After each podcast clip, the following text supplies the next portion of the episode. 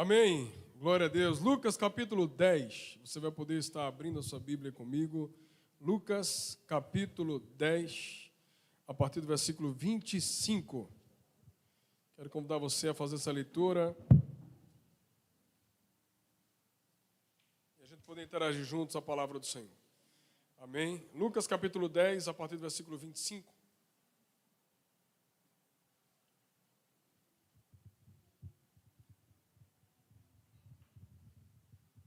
Quem achou, diz amém. Quem não achou, diga misericórdia. Quem está desarmado, diga Jesus, tem piedade de mim.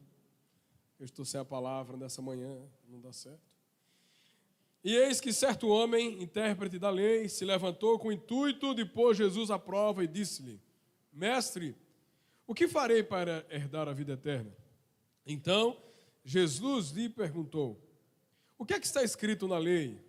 Como interpretas? A isto ele respondeu: Amarás o Senhor teu Deus de todo o teu coração, de toda a tua alma e de todas as tuas forças e de todo o teu entendimento. E amarás o teu próximo como a ti mesmo. Então Jesus lhe disse: Respondeste corretamente. Faze isso e viverás. Ele, porém, querendo justificar-se, perguntou a Jesus: Quem é o meu próximo? Jesus prosseguiu dizendo: Certo homem descia de Jerusalém para Jericó e veio a cair em mãos de salteadores, os quais, depois que tudo lhe roubaram, lhe causaram muitos ferimentos retiraram-se, deixando-o semi-morto. Casualmente descia um sacerdote por aquele mesmo caminho e vendo-o, passou de largo. Semelhantemente, um levita descia por aquele lugar, lugar e vendo também passou de largo. Certo samaritano que seguia o seu caminho, passou-lhe perto e vendo, compadeceu-se dele. E chegando-se, pensou-lhe os ferimentos, aplicando-lhe óleo e vinho e colocando-o sobre o próprio animal levou-o para uma hospedaria e tratou dele. No dia seguinte, tirou dois denários e os entregou ao hospedeiro, dizendo: Cuida deste homem, e se alguma coisa gastares a mais, eu te indenizarei quando eu voltar. Qual desses três te parece ter sido próximo do homem que caiu na mão dos salteadores? Respondeu-lhe o intérprete da lei, o que usou de misericórdia para com ele. Então lhe disse: Vai e procede tu de igual modo. Amém? Quem aqui já tinha lido esse texto? A parábola do bom samaritano. A gente também poderia dizer que poderia ser também a parábola do mau sacerdote.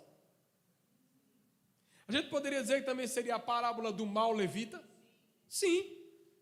Mas o destaque aqui está sempre sobre o bom, o bom samaritano.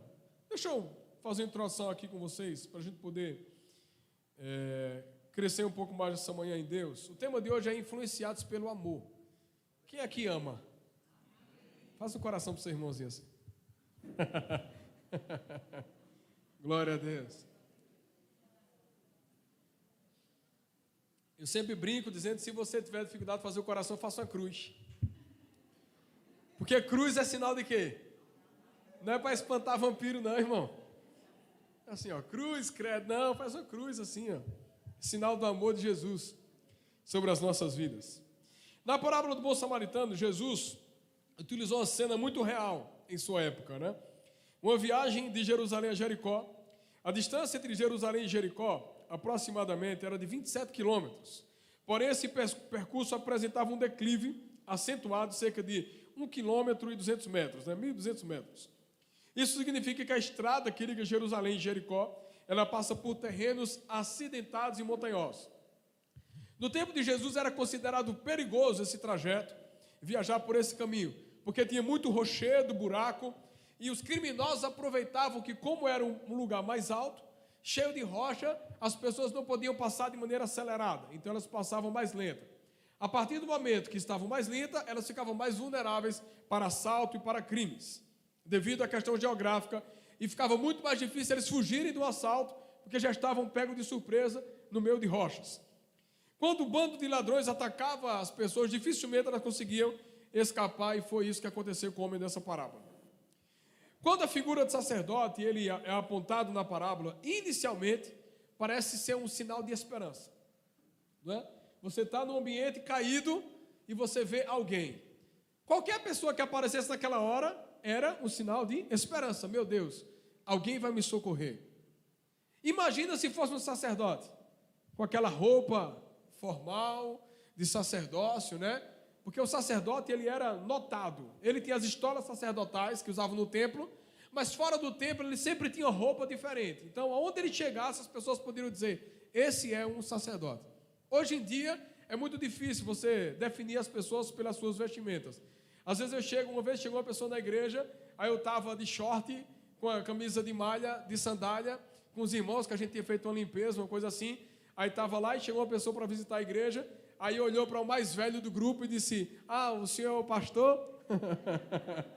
Aí ele disse: Não, é esse aqui. O irmão olhou de baixo para cima, de cima para baixo, de baixo para cima, de cima para baixo.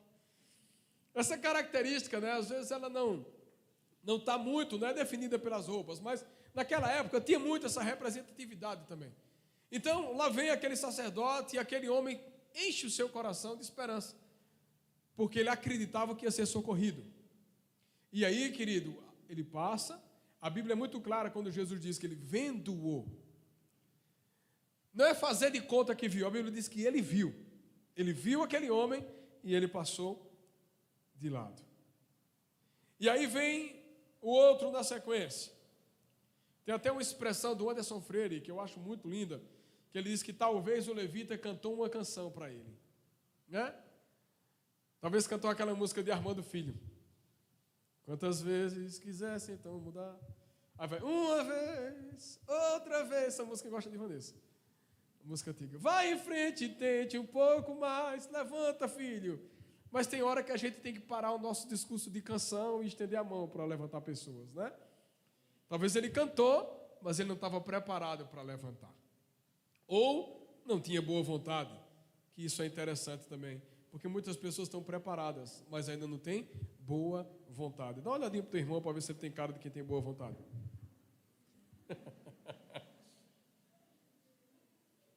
se ele não tiver, ele vai fazer agora.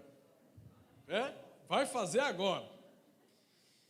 E aí, queridos, ambos ele tinham falhado em cumprir os requisitos mais imperativos e fundamentais na lei de Deus. Eles não demonstraram amor nem misericórdia para com o necessitado. Deus havia ordenado que os israelitas fossem misericordiosos, até mesmo com os estrangeiros e com os inimigos. Por fim, Jesus introduz a figura do samaritano. Nesse contexto, na visão judaica, o samaritano naquela cena seria a consumação da esperança. Não era raro que alguns deles retribuíssem ódio por ódio, mas justamente o samaritano demonstrou compaixão. Ele viu um ser humano em dificuldade e ajudou. Existia muita guerra entre o povo judeu e o povo samaritano. Até hoje existem rixas entre eles. Brigas por aplicação bíblica. Os samaritanos, eles reconhecem apenas alguns livros bíblicos. Os judeus, eles representam quantidade maior de leitura de algumas expressões e textos bíblicos. Então eles entram em choque muitas vezes por divergência da própria Bíblia. Eles uns acreditam que a capital deveria ser uma, o outro acredita que era outra capital da adoração, e eles você vai ver muito isso, queridos. Quando o próprio Jesus chega para uma mulher lá num poço. Aquela mulher é a mulher samaritana. E Jesus, ao chegar para aquela mulher, pergunta: Querida, eu quero água. Ela disse: Não, mas o senhor não pode estar falando comigo. Essa é a expressão. O senhor é judeu, eu sou samaritano, então nós não podemos dialogar. Era regra, irmãos. Os judeus não se davam bem com os samaritanos. E aí Jesus vem com a parábola e ele quebra todo o legado. Por quê? Porque ele estava falando com os fariseus ali, e os fariseus eram judeus. E o fariseu foi querer argumentar com Jesus. O que é que eu devo fazer para herdar a vida eterna? E Jesus vem mansamente. O que é que você entende? Jesus sempre responde com uma pergunta. E ele disse: Eu entendo que a Bíblia, ou seja, que a lei diz que eu devo amar a Deus com toda a força, todo entendimento, e eu preciso amar o meu próximo como a si mesmo. E o que é que Jesus diz a ele? Então, simplifica, filho. Está resolvido. Vai e faz. Só que, irmãos, existe muita dificuldade entre o falar e o fazer. Porque naquele momento ele veio argumentar com Jesus: tá bom, o senhor mandou eu fazer, mas quem é o meu próximo? Veja a pergunta. Ele veio tentar argumentar com Jesus algo que estava claro: quem é o meu próximo? Pergunta ao seu irmão: quem é o seu próximo? Quem é o seu próximo? E aí Jesus, maravilhosamente, Jesus vem e ele traz o ensinamento para um judeu, dando o exemplo de um samaritano. Ou seja, aquilo que aquele judeu não se relacionava bem ou até repudiava, Jesus disse: então, querido, vamos começar a ensinar você o que é que é realmente a palavra. E ele conta a história. E aquele sacerdote, com certeza, era um judeu. E aquele levita, com certeza, era um judeu. Mas eles passaram de lado e fizeram de conta que não tinha ninguém. E Jesus disse: então pronto, agora eu vou te ensinar o que é que um samaritano rejeitado por você pode fazer. Eu sempre digo, irmãos, nunca espere o socorro de alguém que você botou os olhos logo de cara. Nunca espere. Sempre espere o socorro de alguém improvável. Os improváveis vão ajudar você. Pode ter certeza disso. Eu acho interessante, irmãos, porque teve alguns momentos na minha vida que eu disse: Meu Jesus, me ajude para poder eu, eu não pecar. Por quê? Uma vez a pessoa chegou para mim e disse: Pastor, eu ia fazer um, um, evento, e aí o, o pastor que ia cuidar e me abençoar naquele evento, ele não pode ir. E aí sobrou o senhor. Eu não tinha mais opção. E aí eu queria convidar o senhor para estar tá lá. Ô irmão, eu confesso a você que a minha carne tremeu. A minha carne de Jesus. Mas naquele momento, irmãos, eu estava sendo improvável na vida daquela pessoa. E eu estava sendo, naquele momento, talvez uma resposta para o que Deus poderia fazer na vida dela. Eu preciso entender que eu não sou a primeira opção, você também não é. Pode ter certeza, você nunca será a primeira opção. Talvez os relacionamentos que você tem hoje foram de pessoas que decepcionaram com as primeiras opções e talvez você tenha sido a sobra. E não fique ferido com isso não, irmãos. Porque isso é bom. Porque Deus ele permite algumas coisas para que a gente possa abençoar a vida de outras pessoas. Jesus, na vida de muitos, foi a sobra, inclusive na sua. Quantos de nós aqui procuramos outras opções e quando nós nos decepcionamos, a gente procurou a segunda, que era Ele? Ou talvez a terceira, ou talvez a quarta, ou talvez a décima oitava. Talvez Jesus ele não tenha sido a nossa primeira opção. A gente saiu fazendo um monte de coisa errada. E quando nós não tínhamos mais forças, a gente é assim, eu vou me render ao Senhor porque eu não tenho mais outra, eu não tenho para onde ir mesmo. Talvez Jesus não tenha sido a nossa segunda opção. E nem por conta disso, ele deixou de nos receber, ele deixou de nos atender. Por quê? Porque ele nos ama. E o amor faz coisas que as nossas forças elas não conseguem fazer. Quem aqui já amou alguém que aos seus olhos você nunca amaria?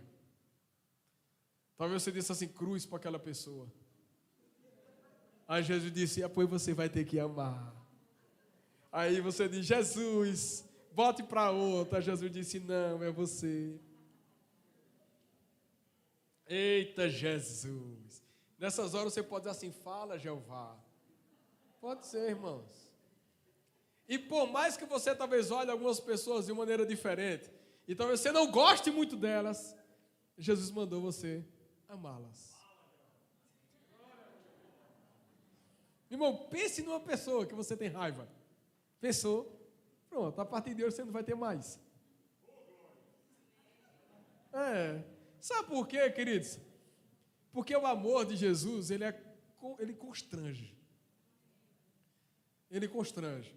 E não tem força mais poderosa do que a força desse amor. E Jesus estava ensinando aos discípulos e aos fariseus: Não vivam a vida de palavras. Não seja bom só na igreja, sacerdote no seu bom sermão. Não seja bom só cantando uma música. Seja bom tirando pessoas do lamaçal e do sofrimento. Eu não posso na igreja cantar aqui, recebi um novo coração do Pai. Eu te amo, irmão, aleluia. E quando for na rua, eu não sequer nem saber quem é a pessoa. Amados, isso não muda em nada dos fariseus. Os fariseus eram bons, litúrgicos, mas ruim na área do amor. Vamos lá. Então, muitas pessoas até dizem assim: não, mas o, o samaritano, ele socorreu porque ele tinha algo nas mãos. Inclusive eu já pensei assim. Eu já pensei assim, não, talvez o sacerdote não tinha algo como socorrer, ou talvez o levita não tinha a ferramenta necessária para socorrer. Só que, meu amado, quem ama nunca está de mão vazia. Quem ama nunca estará de mãos vazias. A gente só não faz se a gente não tiver a medida do amor. Mas quando a gente se propõe a fazer, o próprio Deus envia os recursos para que seja feito. Acontece assim. Sabe, irmãos, nós iniciamos um ano passado, 2020, foi. Com essa pandemia a gente fica meio sem saber. Mas ano passado, já falei isso aqui, teve um enchente aqui no Afonsinho. Eu já falei isso. E a igreja estava fechada há quase 200 dias. E a gente disse: Deus, a igreja está fechada, a gente está quase sem tantas movimentações. Existe um povo para socorrer. E aí a gente recebeu uma mensagem de uma pessoa da igreja e disse: Meu Deus, eu passei e eu vi crianças nuas andando na beira do rio. Porque a água veio e levou a roupa de muitas crianças. E a gente disse: Jesus, a gente precisa fazer alguma coisa. A gente olhou, tinha dinheiro no caixa? Não tinha, porque se tivesse, ia. Mas não tinha. E disse: e agora? Não tem problema, vamos orar e vamos agir.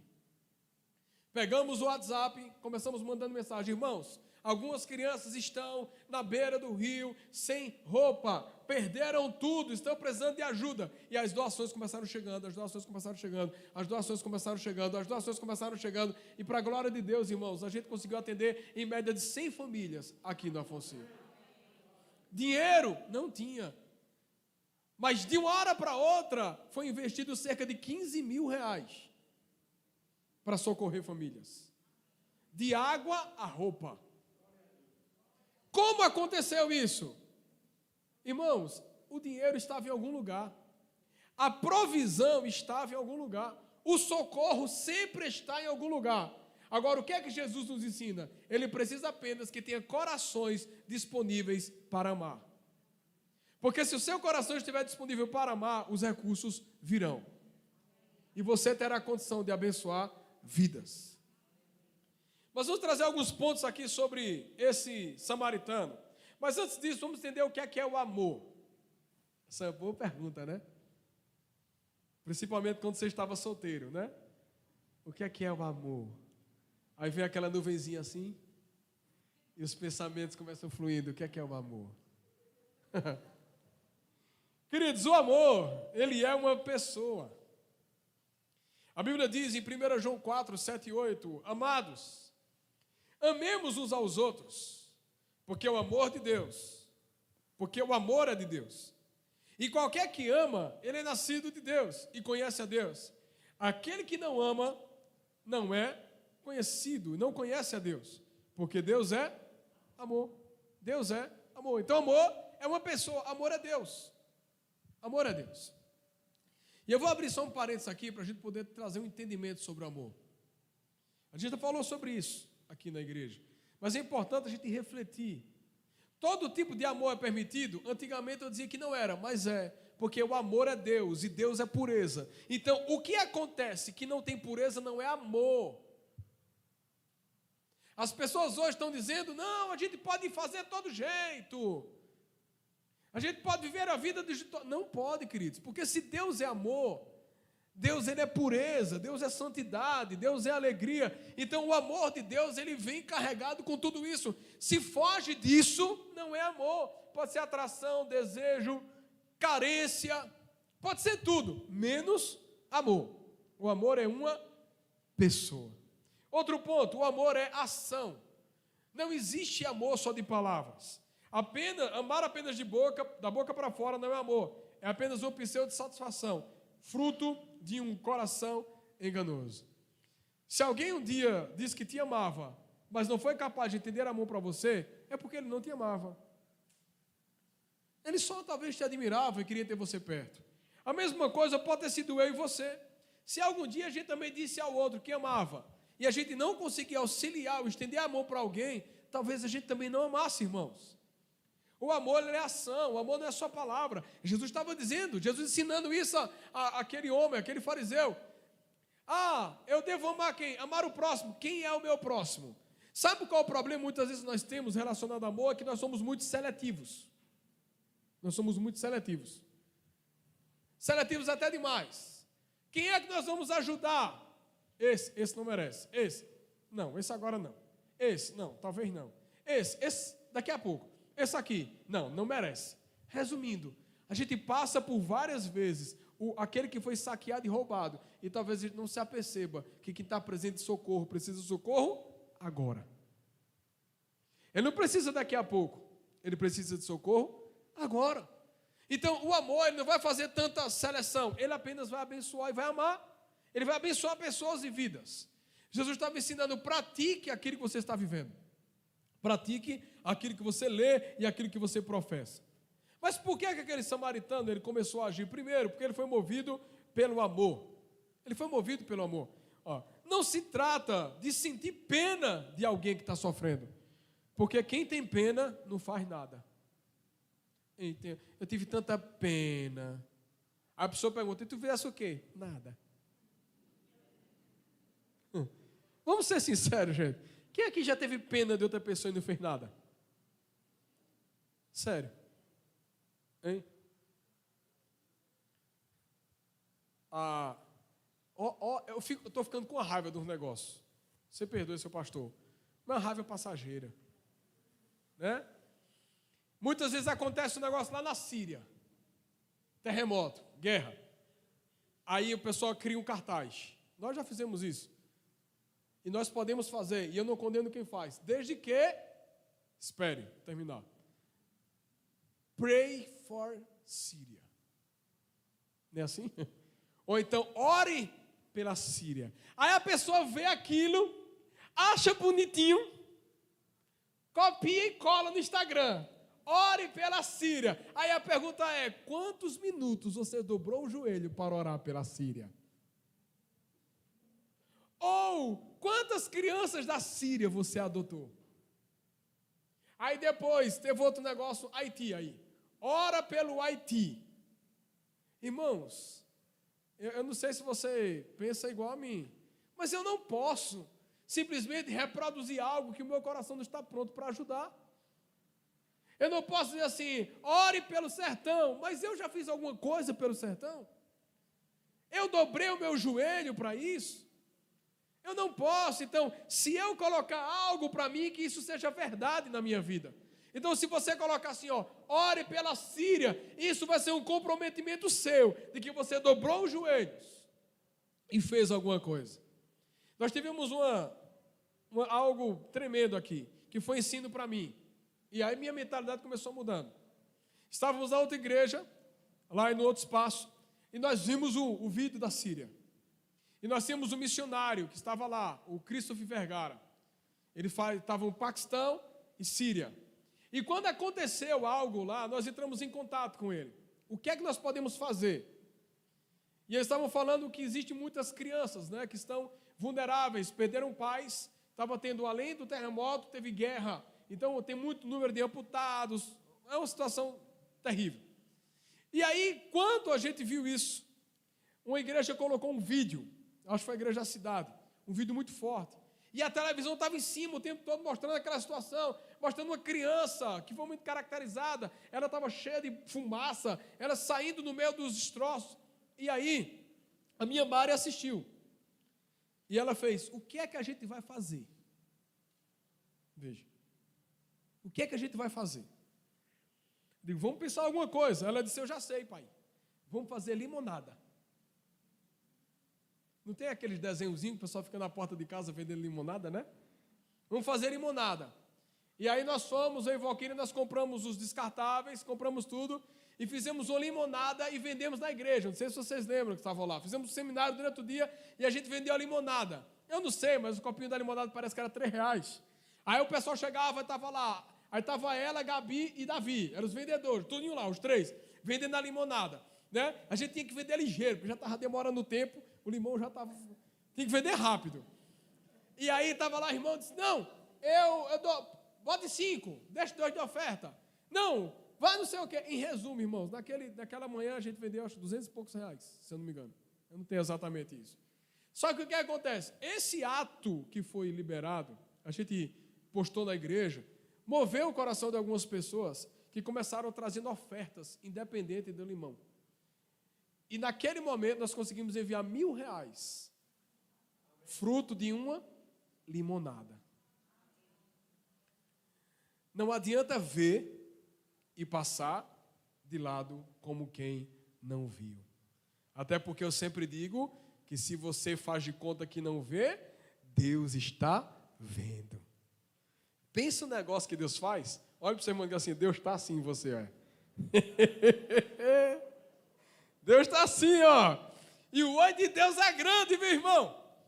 Deus ele contempla as nossas vidas e os nossos atos. Deus ele é uma pessoa, ele é uma ação. O amor é uma ação. Então o que é que moveu aquele homem? O amor. Ele foi movido pelo amor, pela compaixão. A Bíblia diz em 1 Coríntios capítulo 13, versículo 3: se não tivesse amor, nada disso aproveitaria. Se não tiver amor, não aproveita nada. Tem que amar. Tem que amar. Tem que amar. O amor nos habilita a realizar o improvável. Por amor, você vai poder fazer coisas que você achava que não tinha força para fazer. Por amor, você vai socorrer pessoas que você achava que não tinha força para socorrer. Por amor, você vai gerar estrutura em você, de fortaleza, que você vai ser capaz de carregar pessoas e você não vai nem sentir. Por amor. Por amor. Segundo ponto, o que é que aquele homem fez? Ele deu uma pausa na sua caminhada. Quem aqui tem a vida acelerada, irmãos? Amém? Quem tem vida acelerada? Eu tenho. Não é pecado dizer que tem, não, irmão. Nas duas mãos, irmão, os pés também. Nós temos uma vida acelerada, só que o que é que a gente precisa entender? Que muitos momentos da nossa vida a gente vai ter que dar uma pausa nela para socorrer alguém. A Bíblia diz que aquele homem também estava passando. Aquele homem tinha compromissos. Aquele homem tinha compromissos. Mas ele não fez como os outros. Ele parou, ou seja, ele deu uma pausa no trajeto da vida dele. Ele deu uma pausa na caminhada da vida dele para socorrer alguém que nem de pé estava. Ele deu uma pausa naquele momento. E naquela pausa, ele parou e ele contemplou. Então, na nossa vida acelerada, existem momentos que nós precisamos dar umas pausas. Amém, Cátia? Cátia é acelerada, gente. Nós precisamos dar pausas na nossa vida. Sabe por quê? Eu vou dizer um negócio a você, um segredo. Um segredo que vai ficar gravado. Se você não parar Deus te para. Você sabia disso? Se você não. Ok, Manu? Se você não parar, Deus te para, irmãos. Deus para. Ou a gente para no tempo oportuno, ou Deus vai dizer: Ah, você corre demais, então tá bom, eu vou parar você, para você ver que as coisas acontecem além de você. O mundo gira, independente de você. Então, Dê uma pausa, porque nessa pausa você vai conseguir enxergar coisas que você não enxergava na vida acelerada. Eu não sei se você já fez um passeio tranquilo, ou tudo na sua vida tem que ser acelerado, mas faça um passeio tranquilo.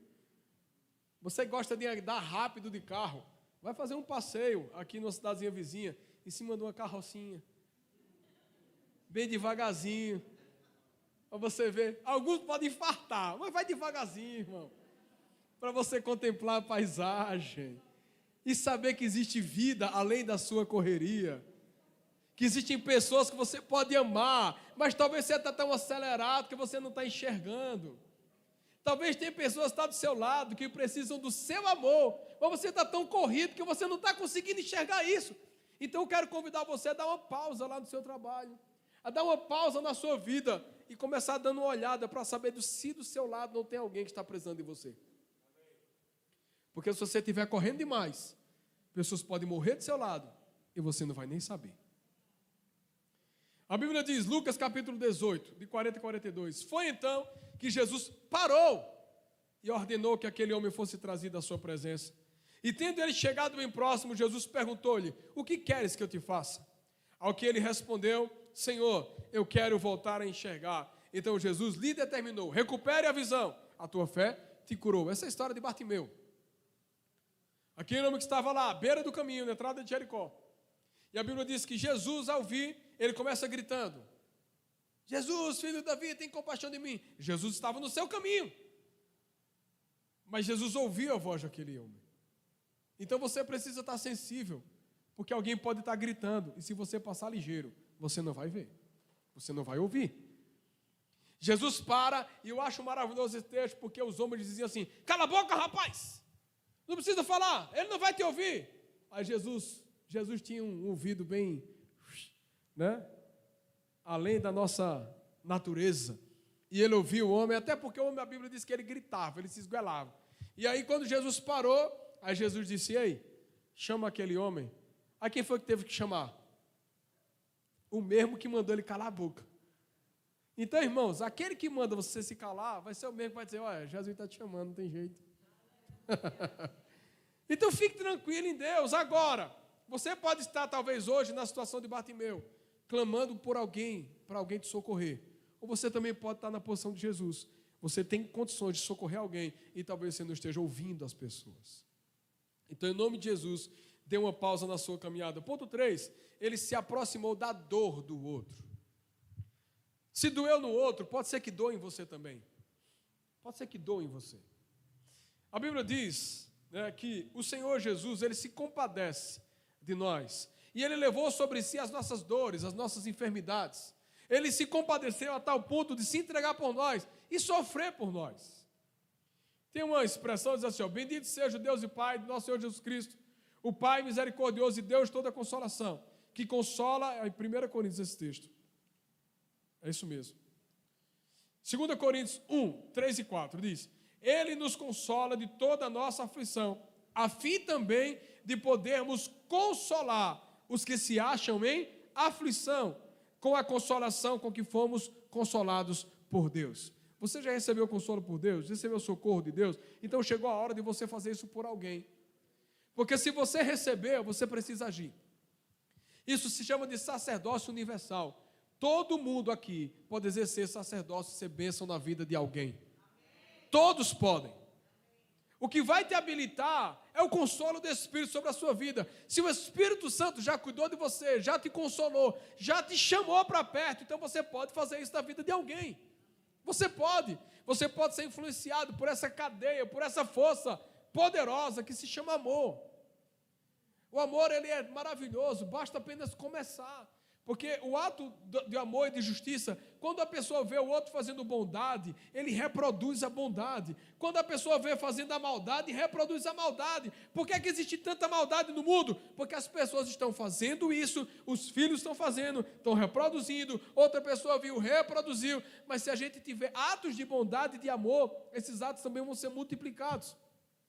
É tão forte isso que se você encontrar dinheiro no chão hoje, uma mala com 100 mil reais, e você decidir devolver, você vai sair no jornal. Homem encontra mala de 100 mil reais e devolve. E era para fazer o quê? Me responda. Era para fazer o quê, irmãos? É como se aquilo que fosse hábito e correto e normal ser feito, é como se fosse algo totalmente fora da curva. Por quê? Porque o mundo está cheio de sacerdote e levita que vê e não faz. Agora, a partir do momento que a gente tiver bons samaritanos, entendendo o propósito de Deus, nós vamos fazer algo que vai mudar a história de onde nós estamos. Alguns estudiosos dizem que essa parábola, Jesus também estava contando algumas aplicações, né? Como se ele fosse também esse bom samaritano. que ele passou e nos viu lá, quase mortos. A Bíblia diz que nós estávamos mortos nos nossos delitos e pecados. Ele nos viu e ele decidiu parar, nos socorrer, curar as nossas feridas, cuidar de nós, nos levar para uma hospedaria, que algumas expressões dizem que era a igreja, chamar o dono da hospedaria, que alguns fazem a figura do pastor, aquele que cuidaria daquele homem, e a palavra que o samaritano diz: Olha, eu estou, estarei em viagem, eu vou, cuide dele, mas quando eu voltar, eu acertarei tudo. Então dá como aquela expressão de que Jesus veio, nos tirou do lamaçal, nos levou ao lugar da restauração à igreja, colocou as nossas vidas sobre pessoas para cuidar de nós e disse: "Fiquem aqui, porque eu vou para o meu Pai, mas eu vou voltar para buscar vocês". Amados, o amor ele é contagioso. O amor é contagioso. Quarto ponto, ele fechou feridas. Olha a Bíblia, Isaías capítulo 30, versículo 17: Eis que farei cicatrizar o teu ferimento e curarei todas as tuas feridas. Garante Yahvé, Jeová, Deus, porque chamaram-te de rejeitada, Sião, aquela por quem ninguém mais procura, tampouco se importa. Pode ser que todo mundo já tenha diagnosticado, levado palavras contrárias sobre a sua vida, chamado você de tudo que você imaginava. Mas a Bíblia diz que Jesus veio para curar as nossas feridas. Sabe por quê, irmãos? Porque muitos de nós têm feridas que foram outras pessoas que abriram. Talvez muitos de nós já estivemos no lugar daquele homem. Talvez a gente não foi saqueado totalmente, saqueado fisicamente, mas talvez a gente tenha sido saqueado do nosso coração. A gente tenha sido saqueado das nossas emoções, a gente tenha sido saqueado, abandonado na beira do, na beira do caminho. Você não precisa responder ou se expressar, mas eu vou fazer uma pergunta para você: quem aqui já foi abandonado? em alguma circunstância da sua vida, e você achou que o socorro viria, mas ele não veio, e você se sentiu como esse homem à beira de um caminho, apenas gemendo, chorando, se entristecendo e dizendo: Meu Deus, faça alguma coisa, meu Deus, me ajude, porque eu sozinho não tenho condição de me levantar. Mas a Bíblia diz que esse bom samaritano, ele veio, irmão, ao encontro e ele tocou nas feridas. Aquele homem, ele tinha sobre a sua estrutura, ele tinha o vinho, e ele utilizou, e o óleo, ele utilizou para limpar as feridas daquele homem. Os primeiros socorros. Os primeiros socorros. Então, escute algo aqui. Não existe ferida que não possa ser sarada por Jesus. Não existe ferida que não possa ser sarada. Não existe situações que ele não possa mudar. E aí eu quero falar um pouco sobre isso. Por quê? Porque aquele homem estava com a sua mala preparada. Quando você anda na rua, como é que você anda? Às vezes desesperado para chegar no seu objetivo? Ou você diz assim: Jesus, o Senhor colocará pessoas no meu caminho hoje que eu vou abençoar. Se você já fez isso, você vai ver que Deus vai mostrar pessoas a você que você menos imagina. Mas aquele homem tinha vinho e aquele homem tinha um óleo. Aquele homem estava preparado. Amados, quem ama está sempre preparado, irmãos. Quem ama está preparado. Quem ama não tem dia, não tem hora. Quinto ponto, aquele homem carregou o aflito. Quem aqui tem força para carregar alguém nas costas? Diga assim: Ô pastor, eu estou tentando ficar de pé.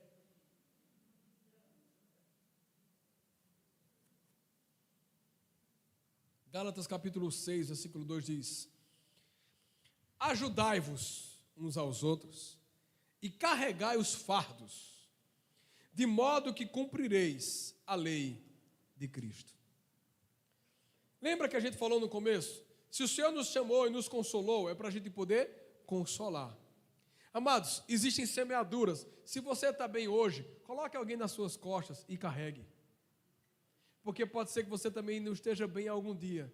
E tenha certeza que se você fez isso por alguém, alguém vai fazer por você. Tenha certeza. Eu não sei se você gostaria de perguntar ao seu irmão assim: Você está precisando de alguma coisa? Pergunta ao seu irmão. Você está precisando de alguma coisa? Eu posso te ajudar? Pergunte, diga assim: Eu posso te ajudar. Pergunte de novo, diga: Eu posso te ajudar. Você que está do lado direito, perguntou ao lado direito, pergunta ao esquerdo, olhe para trás e pergunta assim, olhe para frente. Você está precisando de alguma coisa? Eu posso te ajudar com alguma coisa? Aí diz assim, só não venha com dinheiro. Mas eu posso te ajudar de alguma forma? Se você tiver de pé e um pouco de força, irmãos, carregue o aflito. A Bíblia diz que aquele homem vinha, parou tudo, pegou aquele homem, colocou sobre o seu animal e começou ali, ó, com toda a força, puxando aquele homem até o lugar do socorro. Sabe o que é que eu me lembro? Marcos capítulo 2 conta a história de alguns amigos, quatro amigos, que tinham um amigo em comum, que era um homem que estava paralítico. E aí a Bíblia diz que aqueles homens conversando com o outro, souberam que Jesus estava no lugar, e a Bíblia diz que o lugar estava igual aqui, ontem, estava ontem aqui. Não cabia mais ninguém. Né? Graças a Deus. Mas tudo direitinho, né, irmão? Estava tudo organizado. E aí Jesus estava lá e tinha muita gente na porta, não conseguiam entrar pela porta da frente, a janela, o povo tudo lotado, sentado de janela, aquela loucura toda. E os amigos disseram: O que é que você quer? Não, eu preciso ser curado, eu preciso estar, estar perto do meu Senhor. E eles tiveram uma ideia maravilhosa: vamos por cima. Né? É muita loucura, irmão. Pegaram um homem lá paralítico, já imaginou?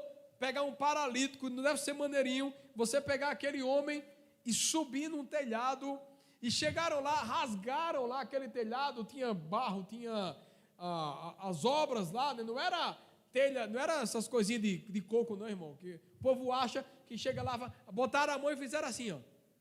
Foi isso não, irmão, teve que quebrar também. E eles foram lá, romperam aquele telhado. E outra coisa, não era um buraquinho pequeno. Como é que ia passar um homem numa maca? Já imaginou? Como é que ia passar um homem lá? Naquele um buraco grande. E aí vão descendo lá. Pense nos amigos bons, irmão. Porque tem uns amigos que vai com você até no caminho. Ele até tira o, o coisa do teto. Aí depois se invoca e solta.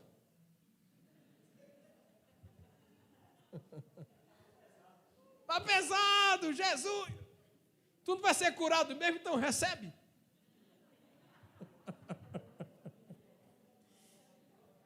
E aí eles desceram com toda a paciência do mundo. E ele chega no meio da reunião. Efeitos especiais, descendo assim, ó, da glória. Eu acho que a reunião para, né? A reunião para. Ou seja, aqueles amigos decidiram carregar o aflito. Nós podemos estar em duas situações também. A gente pode estar o aflito, doido para que alguém nos carregue. Mas se você estiver bem e não conseguir carregar sozinho, chama os amiguinhos que eles vão ajudar você a carregar aquele homem. Agora, preste atenção. O samaritano levou aquele homem para um lugar de cuidado. E esses quatro amigos levaram aquele homem também para um lugar de cuidado na presença de Jesus. Ô pastor, eu gosto de, de ajudar pessoas, sim, mas se você não levar as pessoas para o lugar certo e emancipar essas pessoas na presença de Deus, sabe o que, é que vai acontecer com você? Você também vai ficar doente. Porque, queridos, aquele homem carregou e entregou a Jesus. Tem gente que está querendo carregar o povo pela vida toda. Olha, escuta aqui, você não aguenta. Você não aguenta. Aquele homem carregou, chegou na hospedaria e disse assim: Ó, eu vou, cuida aqui dele. Os amigos chegaram e disseram assim: Jesus está entregue. Então carrega as pessoas chega para Jesus e diz assim: Jesus, eu trouxe a mercadoria. Toma conta, Jeová. Faz a obra, Senhor, nessa vida. Não queira carregar as pessoas o tempo todo, porque você não vai aguentar. Para a sua saúde, tudo é temporário. Pode dar mesmo, nessas horas também. Eu fico, é um silêncio sepulcral carregou o aflito, atitude digna. Em sexto ponto e por último, ele investiu em pessoas, seu tempo e seus recursos. Tempo e recurso. Não foi ou um ou outro. Ele investiu os dois. Porque ele parou, colocou em cima lá do animal, junto com eles ali, carregou aquele homem, chegou lá, deixou dois denários assim: olha, faça os primeiros socorros, veja o que ele precisa, e se tiver mais alguma despesa, eu volto daqui a pouco e eu acerto. Tempo e dinheiro e recurso. Ou um ou outro? Não, irmão, os dois. Se Deus chamou você para cuidar de pessoas, foi dos dois. Uma vez eu estava brincando, tem um vizinho aqui da, da, da, igreja, ele brinca muito com a gente. Ele disse: Eita, eu vou ser o tesoureiro da igreja, digo: Seja bem-vindo. Porque o tesoureiro é o primeiro que tem que dar. Quero mais não desse jeito. Não, irmão, os primeiros que semeiam nessa igreja somos nós. Porque se nós não semeamos, é porque a gente não acredita no projeto que Deus nos colocou. O primeiro é entregar a gente. O primeiro é entregar a liderança. Porque senão não tem, não tem, não tem fundamento. Então, ó, invista em pessoas, seu tempo e seus recursos. Quem ama, investe. Quem ama, investe. Se você ama alguém, marido, se você ama sua esposa, você investe nela, filho.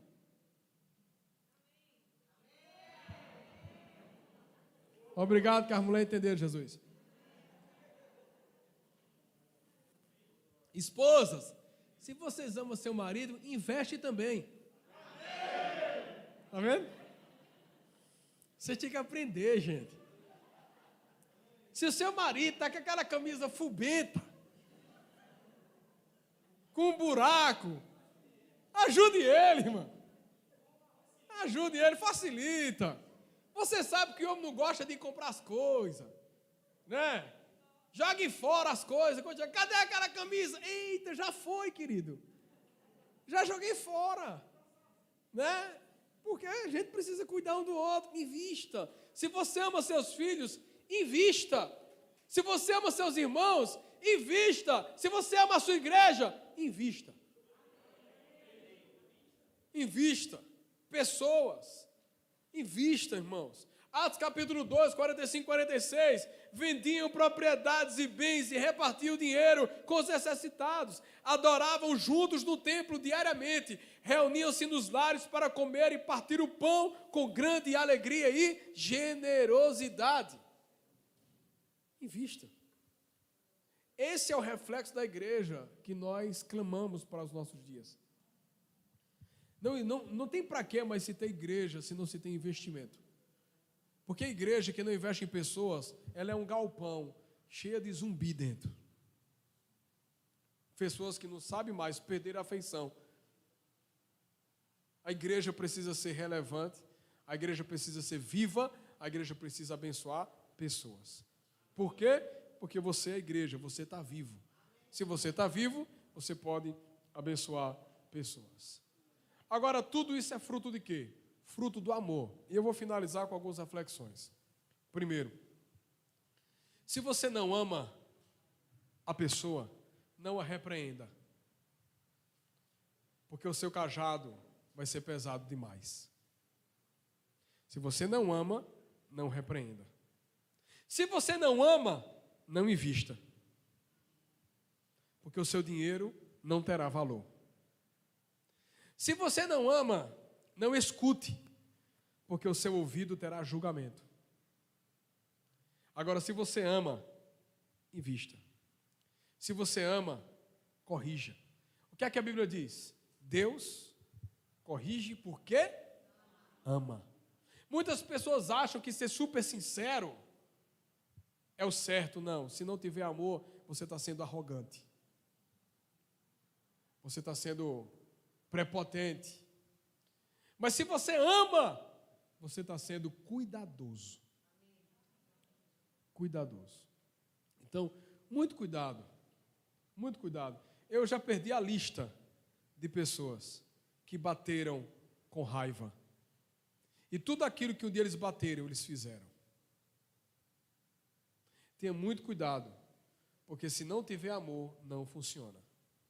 Agora, se você ama alguém de verdade, chame a pessoa para perto e fale o que ela precisa ouvir. por amor, porque amor gera comprometimento. Você não só vai dizer, você está errado.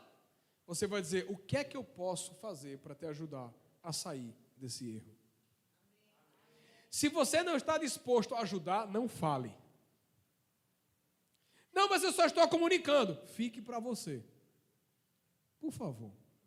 Agora, se você estiver disposto a falar, você vai lá e faz. É muito melhor. Porque senão a gente vai estar sendo igual ao fariseu. Ama as pessoas. Aí Jesus disse: Pronto, vai lá e faz. Simples, filho. Você não sabe? Faz.